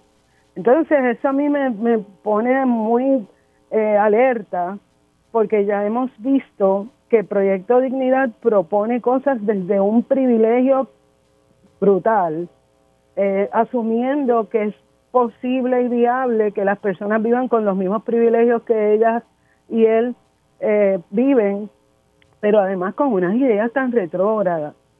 Y lo otro que a mí me preocupa es que ellos están en este juego, ¿verdad?, de, posiciones, pero a mí me gustaría más cuestionarlos sobre sus posturas sobre legislación, las posturas de ellos sobre el programa de gobierno para el año que viene y contrastarlo con las posturas políticas del Partido Nuevo Progresista y el Partido Popular Democrático, que no parece tener eh, una diferencia entre esos tratos. Y a mí me parece que en, términos políticos, Puerto Rico está ante una coyuntura bien peligrosa, porque el poder en Puerto Rico, que es un poder de mucho privilegio, de, clase, de raza también y de género, eh, se tiene que preguntar cómo vamos a seguir de aquí para adelante. Porque fíjense lo fácil que esta gente invalida a una mujer, ¿verdad? Pues, que pudiera ser candidata para entonces poner al frente a hombres y me pregunto si los partidos que sí son alternativas para romper con este bipartidismo tan odioso de tantas décadas, yo me pregunto si eso si los otros partidos están haciendo el ejercicio de que las candidaturas representen a las personas. O sea, tiene que haber personas sexo género diversas, no binarias, tiene que haber personas negras, personas con impedimentos. Yo me pregunto, yo estaba viendo una foto el otro día de, una reunión de candidatos y solamente en un grupo de 80 personas había tres personas negras y dos mujeres. Entonces, eh, yo tengo la preocupación real de quién nos va a representar en esas papeletas que van a estar disponibles para el pueblo en el 2024 y que habemos muchas personas atentas a que por fin nos abran el espacio para poder articular política pública y propuestas que nos permitan vivir sabrosos. Voy contigo, eh, Ana Irma. Sí, eh, bueno, la preocupación que tiene ella la tengo yo, es una de las cosas que siempre estoy diciendo, que tenemos que estar eh, pendientes y abrir los espacios para que la diversidad de nuestra población se vea en las papeletas. Pero directamente en eso que estás preguntándonos, a mí me llama la atención que el doctor César Vázquez esté diciendo que no dijo lo que dijo. Porque yo escuché la entrevista que se le hizo a Radio Isla y, mientras en la pausa volví a lo que está publicado en Radio Isla, eh, que él dijo en la entrevista, y claramente le está recomendando a, a Jennifer González que no aspira a la gobernación. Así es que se lo dijo. E inclusive eh, usó el ejemplo de que si fuera su esposa si fuera su hija. Y además, que yo sepa, él es cardiólogo, él no es ni obstetra ni, ginecólogo para estar haciendo predicciones sobre qué es un embarazo deja de de alto riesgo. Eh, eh, así que me parece que sí él dijo lo que ahora dice que no dijo. Por otro lado, eh, a mí me, me, llama la atención que él hable de, Jennifer González como una republicana light. Debo entender yo que entonces Proyecto de Dignidad es un partido republicano de, la, de la tradición más dura y conservadora, porque para él decir eso de ella, creo que él entiende que es un ataque, es decir, que es una republicana light, pues debe ser que para él ser una persona republicana bien ultraconservadora debe ser lo mejor. Así que yo pensaría que quizás él está identificando o él mismo o a su proyecto Dignidad, a su, a su organización política como una organización eh, que simpatiza con la mentalidad republicana más conservadora. Eso por un lado. Por otro lado, eh, me parece que Jennifer está viviendo lo que es el ataque a las mujeres en la política, en varios en varios aspectos.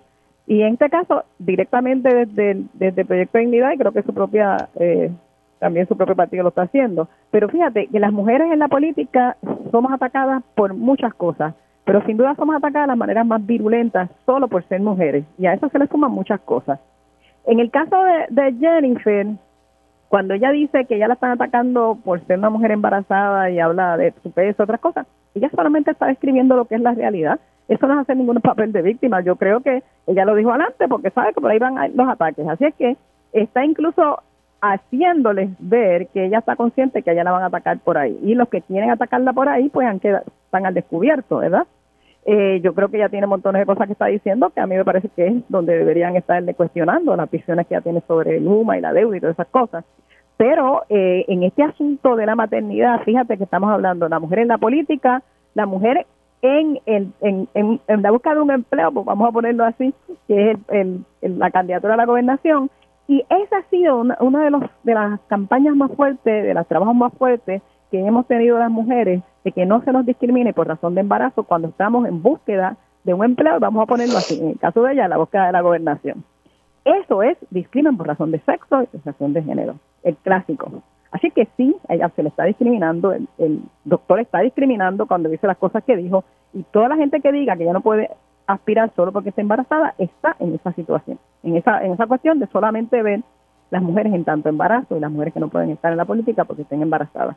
Así que estamos ante un escenario quizás novel en el sentido de que como pocas mujeres aspiran a la política en términos generales, Ahora, una mujer que aspire al puesto de la gobernación aspira desde una posición inédita, que es el, estar embarazada. Así que eso hace que el piso se le mueva a mucha gente. Yo prefiero evaluar la candidatura de Jennifer por otras razones, que son obviamente sus, sus posiciones políticas, que a mí me parece que podemos criticarlas ampliamente y podemos debatir, hacer lo que sea sobre esas posiciones políticas. Pero lo demás me parece que es exactamente el sexismo de evaluar la posibilidad de que ella quiera aspirar solamente criticándola porque está embarazada.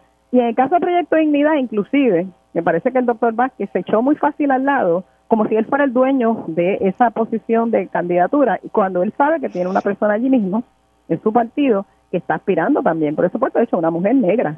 Y entonces él le abrió la puerta a esta persona que llega, sin contar para nada, o no tomando en cuenta a la otra a la otra persona que está en su partido, que ha dicho abiertamente eh, que le interesa aspirar a la, puesto de la gobernación por el proyecto de dignidad. Así que fíjate cómo se entrecusan ahí todas estas cosas y al final de cuentas es una lectura de sexismo puro y simple con referente a las mujeres en la política. Tengo que hacer una pausa, pero al regreso me gustaría hablar sobre lo que ha dicho Luma y que me llama la atención y que pues no, no me da mucha esperanza el hecho de que estas interrupciones van a seguir y por otro lado genera dice lo mismo, que necesita entonces más generación temporera para estabilizar el sistema y eh, que el sistema está finito y que si los fondos federales no estuviesen aquí, literalmente Saca me dijo, estaríamos fritos. Hacemos una pausa y regreso con mi panel de mujeres. Dígame la verdad, las entrevistas más importantes de la noticia están aquí. Mantente conectado y recuerda sintonizar al mediodía, tiempo igual, en Radio Isla 1320 y Radio Isla.tv. Conéctate a radioisla.tv para ver las reacciones de las entrevistas en vivo. En vivo. Esto es Dígame la verdad con Mili Y ya estamos de regreso aquí en Dígame la Verdad por Radio Isla 1320. Sigo con mi panel de mujeres integrado por la senadora Ana Irma Rivera Lacén, la licenciada Carmen Lebrón y Eda López. Quiero, no voy a reproducir el sonido porque si no les quito tiempo a ustedes, pero básicamente el CEO de Luma Energy me dijo ayer en día a día que se va, que el plan que tienen para eliminar las interrupciones en un 50% es en dos años, 75% sería ya en cinco años y, él dice que el problema es la vegetación que están despejando las líneas de transmisión y distribución. Eh, hasta ahora solamente han podido despejar 3.300 millas y la meta es 16 mil millas en tres años. El sistema de distribución y transmisión tiene 32 mil millas. Hay que restarle, vamos a decir, unas 30 mil, restándole tal vez dos o tres mil eh, de las que están soterradas. Eh, a mí, ¿verdad? En mi opinión, me parece que es algo muy bajo. Eh, así que voy, en este caso comienzo con, con, Ana Irma, voy con Carmen y entonces paso con, con Eda. Sí, a mí me parece desastroso eso que te explicaron a ti, eh, porque obviamente cuando esta gente llegó y dijeron que podían hacer el trabajo, debieron haber hecho una evaluación sobre la situación de Puerto Rico y ese tipo de situación debió ser parte de lo que tenían, eh, tenían que haber mirado. Eh, obviamente no, y no lo hicieron y no sabían dónde se estaban metiendo. Y eh, me parece que seguir diciendo que se toma más y más tiempo es seguir alargando el tiempo en que más dinero le, le sacan al pueblo de Puerto Rico, pero no le dan el servicio que prometieron dar. Tampoco escuché en la entrevista que él hablara nada sobre mantener esas, esos caminos despejados una vez los abren. Él habló de, él habló de, despejarlo, pero la vegetación crece enseguida. O sea, si eso no se le da mantenimiento, él dice, que, para el, él dice que para el mantenimiento, que ya eso es aparte, o sea, que hay que buscar otro chavito. para, Entonces, Imagínate, eso es como los hoyos que uno ve en la carretera, que cuando empiezan a trabajar un carril, se cierran el otro, pasan todo, todo el vehículo por los dos carriles, el único carril abierto en ambas direcciones, y cuando terminan uno, ya el otro está tan embaratado que tienen que volver a empezar y eso nunca avanza, ¿verdad? Pues eso es lo que me sonó, esa explicación que él te dio. Eso no es, eso no es aceptable, eso me parece que es parte de el seguir el botín en contra del pueblo de Puerto Rico, seguir llevándole dinero al pueblo de Puerto Rico y no hacer el trabajo que se supone que ellos prometieron que tenían la capacidad de hacer, pero yo no tengo la menor duda que no la tienen, que no tienen ninguna capacidad, lo que están es sacándole dinero al pueblo de Puerto Rico. Y a, esto agrego de que cuando le pregunté, oye, pues que, ¿Qué, haríamos si esos fondos federales traen aquí? Porque todo esto se está haciendo con fondos federales. Y yo decía, bueno, y si esos chavos no estuviesen aquí, ¿cómo estaría el sistema eléctrico? Fue mi pregunta. Y él me dice, ¿estaríamos fritos? Pues mientras existan los fondos federales, ellos van a estar ahí tratando de llevarse todo ese dinero, todo lo más que pueda, y el servicio va a ser mínimo. Ellos se supone que tengan un plan de servicio para hacer todo eso, independientemente de que tengan o no tengan esos fondos federales. Obviamente eso nunca existió, ni tienen intención de tenerlo. Y siguen alargándolo, como dice Cefran, pan largo me lo fiáis, mientras exista el dinero, ellos van a seguir buscando que se les dé a ellos. Voy a pasar con Carmen y luego con Eda. ¿Qué puedo decir? Si Anaí me ha hecho una exposición genial, era lo que había pensado yo traer, pero quiero añadir.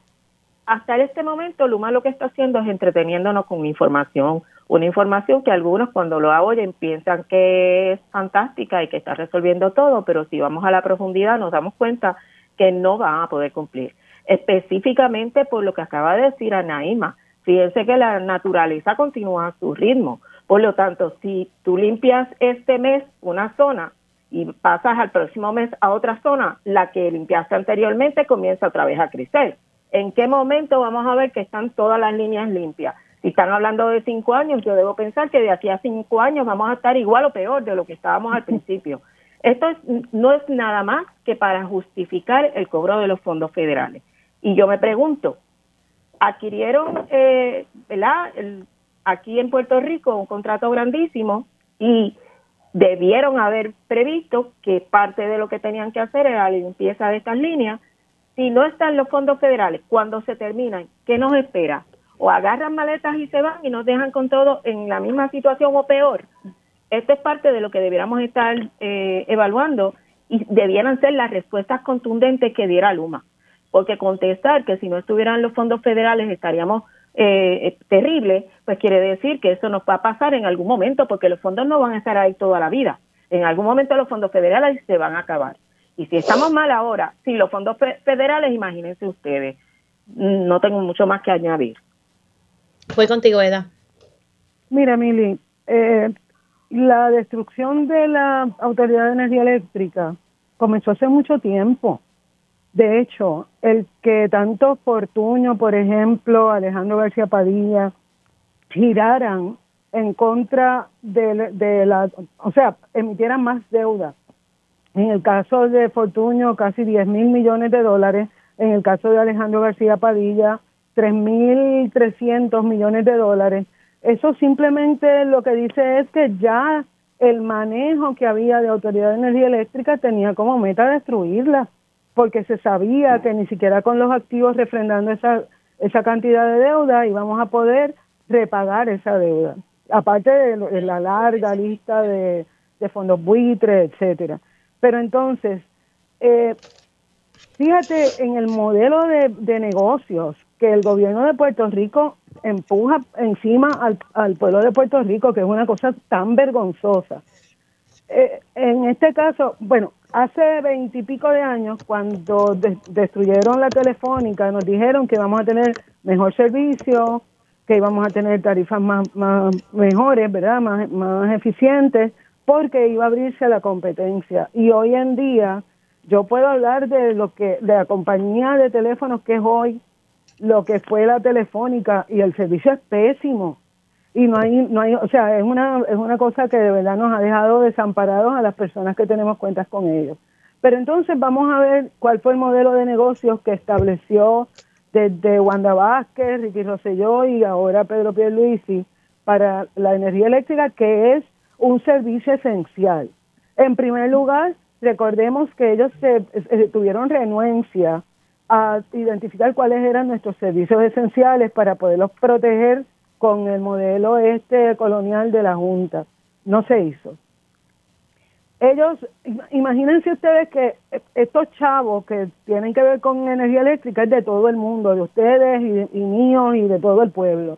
Pues ellos lo que hicieron fue que contrataron a una compañía privada, les pagaron más de 160 millones de dólares para que aprendieran durante un día a lo que se iban a enfrentar y entraron en, operación en el 2021. Que yo quisiera que alguien me dijera dónde se ve ese acomodo para, para por ejemplo, si usted, si usted contrata a una persona que le vaya a hacer el patio, usted le paga el entrenamiento, porque eso fue lo que hicimos con Luma. Pero la otra, el otro elemento que a mí me, me enfurece es que traen lo de los, los fondos federales como por el cabello, cuando sabemos que la queja constante de ellos mismos es que han llegado fondos federales y por la ineficiencia y la falta de agencia que hay en el gobierno de Puerto Rico, los fondos los tienen que devolver.